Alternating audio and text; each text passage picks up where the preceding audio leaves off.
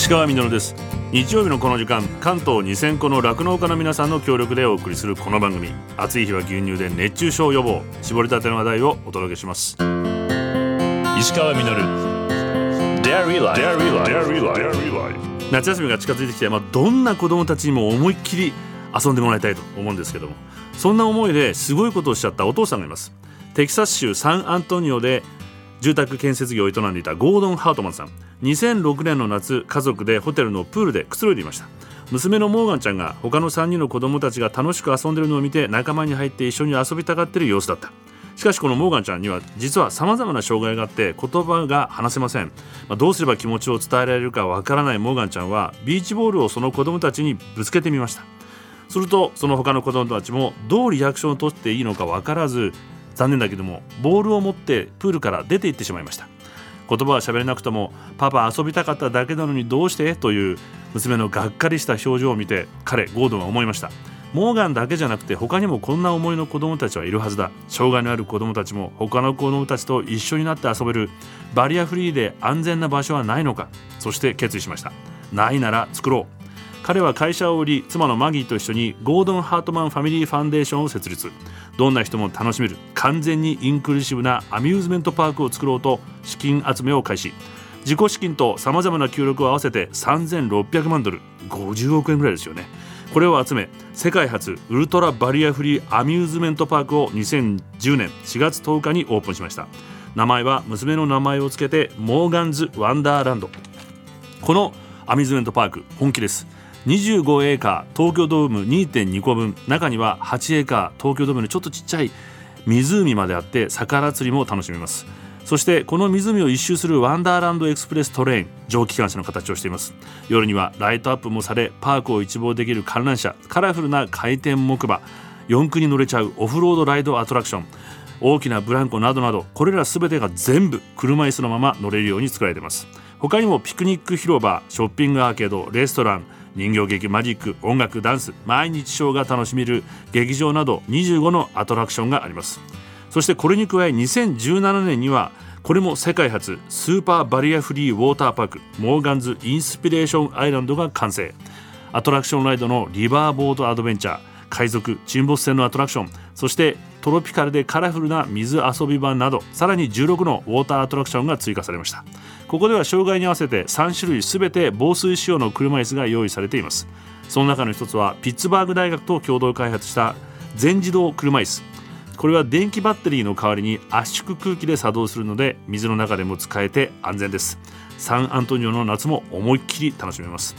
そしてこのモーガンズ・ワンダーランドはさらに拡張し続け隣接地になんと東京ドーム9個分102エーカーのキャンプ場もできました。車椅子でもできるジップラインアスレチックフィールド障害のあるなしにかかわらずアウトドアを満喫できます。さらにその隣にはスポーツパークも完成。ソフトボールテニス野球なども楽しめます。このモーガンズ・ワンダーランド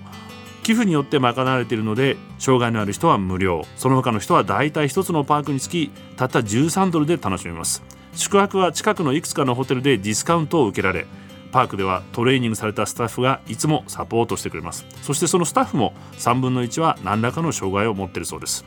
遊ぶだけではなく働くことにもバリアはありません。どんな人も思いっきり遊べ働ける場所。友達ができなくて一人ぼっちの娘のために作ったアミューズメントパークには今全米50州76の国々から200万人を超える人が訪れるようになりました。そろそろ夏休み壁を作らず遊びたいです。石川稔。石川みのるやってます。デイリーライフ3週目になりますがこの方をゲストにお迎えしています。女子栄養大学栄養生理学教授の上西和弘先生です。今週もよろしくお願いします。よろしくお願いします。吸収しやすい取り方みたいなのもあるんですか？カルシウムってもともと吸収が悪いっていうのも聞きます。栄養素なんですね。はい、で特に野菜の中のカルシウムだと、うん、あのシュウ酸っていういわゆるアク。でそれとくっついちゃうともう吸収されないとかってなるので、ねはい、カルシウムの吸収を良くするのに一番大事なのはビタミン D、はい、でそのビタミン D と一緒に取ると腸管からカルシウムが吸収されるようになる、はい、ですけども、はい、そのビタミン D が今日本人すっごく悪いんですよ。あこれもダメですか？ダメなんです。で D は太陽の光に当たると皮膚でできるんですよね。聞きます聞きます、はい、はいはい、うんだから適度に紫外線に当たっていただくっていうことと、はい、あとはビタミン D は魚に多いので特に紅鮭それを食べていただければいいんですけども、うん、今日本人の魚の摂取量減ってきてるんですよね。しかも美白で,、はい、ででしかも紫外線みんな。紫外線を避けてますね、はい、避けてるので。あらダメですね。ということはビタミン D って太陽を浴びるだけでできるんですか？私たちのこの皮膚のところにそのビタミン D の元があるんですよね。じゃあ皮膚でできるんですか？皮膚でできます。あだからいわゆるまあ日焼け止めっていうかあんまり？SPF のいくらとかありますよね、あれだから強いのを塗るともう全然できなくなっちゃうあそうなんだ、はい、まあもちろんその直射日光でなんかギンギンのところでは皮膚がんとかになっちゃうからあそうそうです、ね、塗っといた方がいい、はいはい、女性なんかだと顔とか首とかやっぱり大事だからそこはもうがっちりガードしてもいいんです、えー、いいんですけど。他の部分、はい、極端に言うともう手のひらだけでもいいんですよね。あ手のひらを太陽に。学生には言ってるんですけど。かざしてみれば、はい、ちゃんとビタミン D できるんですね、はいはい。若い女性見てると夏でも長袖で、はい、日傘さして。日傘さしてもう もう紫外線は悪だみたいな感じじゃない。でそれがそのお母さんだけだったらいいんですけど赤ちゃんにも当てなくてだから、お母さん紫外線浴びないし魚食べないから、うん、母乳の中のビタミン D がすごく少なくなっちゃってね。おやおや？でそのビタミン D の少ない母乳を飲んでる赤ちゃんが、うん、しかも赤ちゃんも日に当てないですよね、はいはいはいはい、紫外線はもう悪だってことに、はいはい、そうすると赤ちゃんがくる病になっちゃうんですよ。ビタミンなるほどあと面白いのはですね、うんうん。キノコも実は私たちの皮膚と同じで、うん、ビタミン D の元を持ってるんですよ。あらそうなんですか？だからしいたけを干ししいたけにするとビタミン D 増えるんです。うん、干すことでできるんですか？あ要するに紫外線当たるとあ干してるから、はい、ただ今スーパーで売ってる干し椎茸だと思ってるものはほとんど乾燥椎茸なので。天日干ししてないですよね。だからこう表示見ると乾燥椎茸って書いてあるんですよ。でも、はい、乾燥椎茸でもビタミン D の元は残ってるので、はい、その乾燥椎茸を半日ぐらい太陽に？太陽に当てとくと ビタミン D ぐーって増えるんですちゃんとした栄養が取れてないんだ。そうです。だから今あの新型栄養失調っていう変な言葉ができてるんですけども、い、い。わゆるそのエネルギーが足りなくて痩せている栄養失調じゃなくて、えー、特定の栄養素が足りない栄養失調なんですよね。だからカルシウムとビタミン D が足りないのも栄養失調。新型の栄養失調になっちゃう。であのまあ、今そこでちょっと話それちゃうかもしれないんですけども今そんなふうに先ほどのスポーツとかジムとかも流行ってるし、まあ、そのサプリみたいなのもあってい。ろんな情報はこうあるじゃないですか、はい、体にこういいとか、はい、あの大人は牛乳飲まなくてもいいんだよなんていう人もいたりして。ラジオもそうですけれども、ええ、少なくともマスコミで正しい情報を伝えてもらうっていうのが、はい、一まずまずは。責任重大 そう思います。でそのまず正しいってこのまずどういうところから？そうなんですよね。そこが難しくて、ええ、なんかすごく今までと違うような話が出てきた時は疑った方がいいかなと思うんですね。で特定の食品がいい悪いとかっていうのがよくありますよね。例えば牛乳はダメだとか、はいはいはい、何々がいいっていうような、うん、強烈にね、はい、聞くっていうような、はい、でそういう話はちょっとこう眉唾っていうか一回ちょっとブレーキはい、はい、気をつけた方がいいと思いますね。私たちはもう雑食だし、はい、この一つの食品だけ食べてればすごくパーフェクトになれるっていうようなものは絶対ないじゃないですか。はい、いろんなもの食べないといけなくてそのいろんな食品の中の一つが牛乳だし、はい、野菜だしいろんないろんな食品が上がってくるのでもういろんなものを食べるっていうのがまず基本でバランスよく。バランスよく。その嘘情報かなってやっぱ思うんですけど牛乳を飲むとカルシウムが出てっちゃうから飲むなっていう話を結構見たことがあるんですけどね もうねってぐらいの話です ある研究の一部分だけを取り上げてきてそこだけを誇張して話を持っていくっていうパターンがすごく多いんですよね。例えば牛乳飲むと尿中のカルシウム量は増えるんですよ。でそれは当然でたくさんカルシウム取るんだから、うん。カルシウムがどんどんどんどん全部体にたまるわけじゃないじゃないですか、はいはい、一定量っていうのは尿の中に出ていくのでね、はい、で牛乳飲むとカルあの尿中カルシウム増える、うん、だから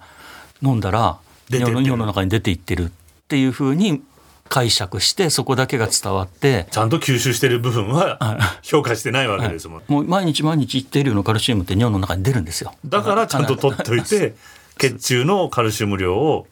維持しておくってことが大事ってことが分かりました、今日。そうです。そしてですね今後先生がこうやっていきたいこととかあと問題視してることだってありますか？その怪しげな栄養情報健康情報みたいなのをどどうやったら払拭。まではいかなくてもどうそのそれをどうすればいいのかなっていうのと、うん、やっぱり自分のテーマとすれば将来骨粗しょう症で骨折する人っていうのをできるだけ減らしたい。